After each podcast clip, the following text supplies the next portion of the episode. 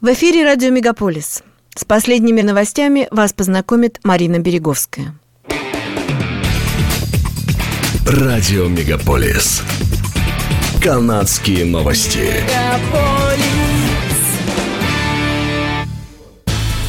Либеральная партия Онтарио выбрала Бонни Кромби, мэра Миссисаги и бывшего члена парламента, своим новым лидером. Она будет бороться с Дагом Фордом, нынешним премьер-министром, на следующих провинциальных выборах.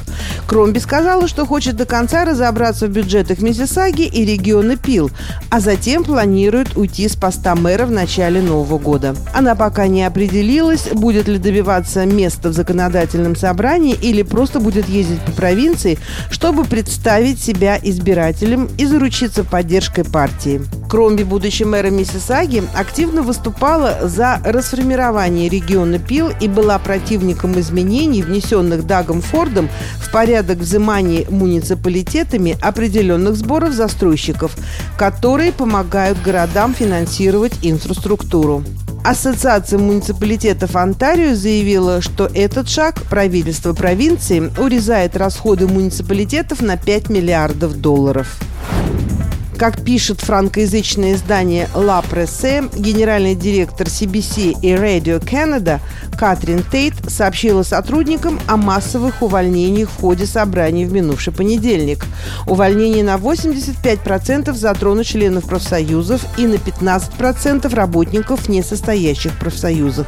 По меньшей мере 250 позиций будут устранены на франкоговорящей стороне вещателя. Radio Canada столкнулась с сокращением бюджета на 125 миллионов долларов.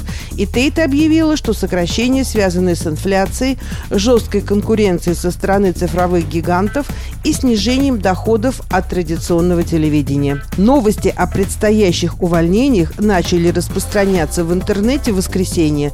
Многие были возмущены тем, что объявление было сделано накануне рождественских праздников. В Канаде была проведена масштабная операция по борьбе с детской порнографией в сети интернет.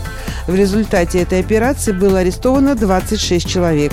Операция охватила три провинции Канады – Квебек, Онтарио и Нью-Брансуик – в ее проведении приняли участие сотни полицейских. В результате расследования были изъяты компьютеры задержанных. Они были представлены перед судом по обвинению в производстве, хранении, распространении и предоставлении доступа к материалам детской порнографии. В Министерстве общественного здравоохранения Торонто сообщили, что четыре пункта вакцинации – Scarborough Town Centre, North York Civic Centre, Cloverdale Mall и Metro Hall закроются 13 декабря. Это произойдет из-за прекращения финансирования со стороны провинции. Этот шаг происходит на фоне недавних призывов властей делать прививки от гриппа и COVID-19.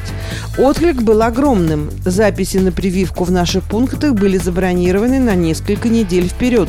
К нам постоянно приходили люди, рассказала младший инспектор здравоохранения Винита Дубей. Она отметила, что в последние месяцы пункты вакцинации стали делать ряд других прививок, в том числе проводить вакцинацию учащихся против вируса папиллома человека, гепатита B и менингококковой инфекции. Дубей пояснила, что таким образом медики пытались наверстать упущенную в связи с тем, что ранее все силы были брошены на борьбу с COVID-19, и плановая вакцинация не выполнялась в полном объеме.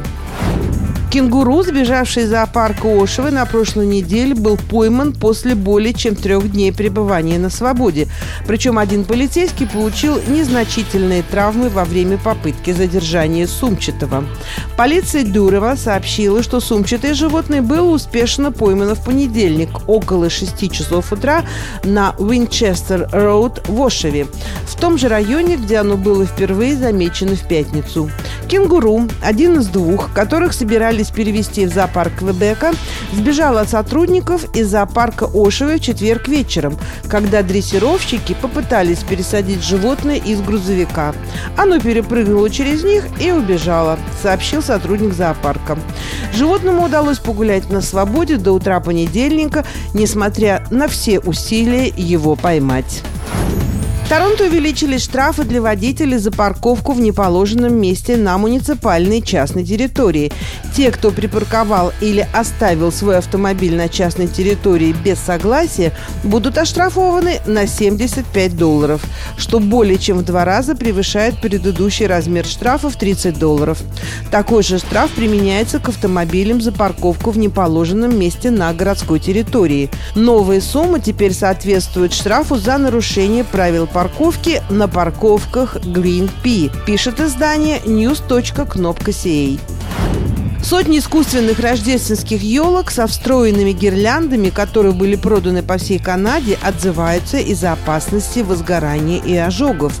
Причиной отзыва является опасность того, что панель управления или вилка электрического шнура могут перегреться, что может привести к пожару или ожогам. В период с октября по ноябрь около тысячи таких елок были проданы в Home Depot по всей Канаде. Но по состоянию на конец ноября сообщений о каких-либо травмах или инцидентах не поступало.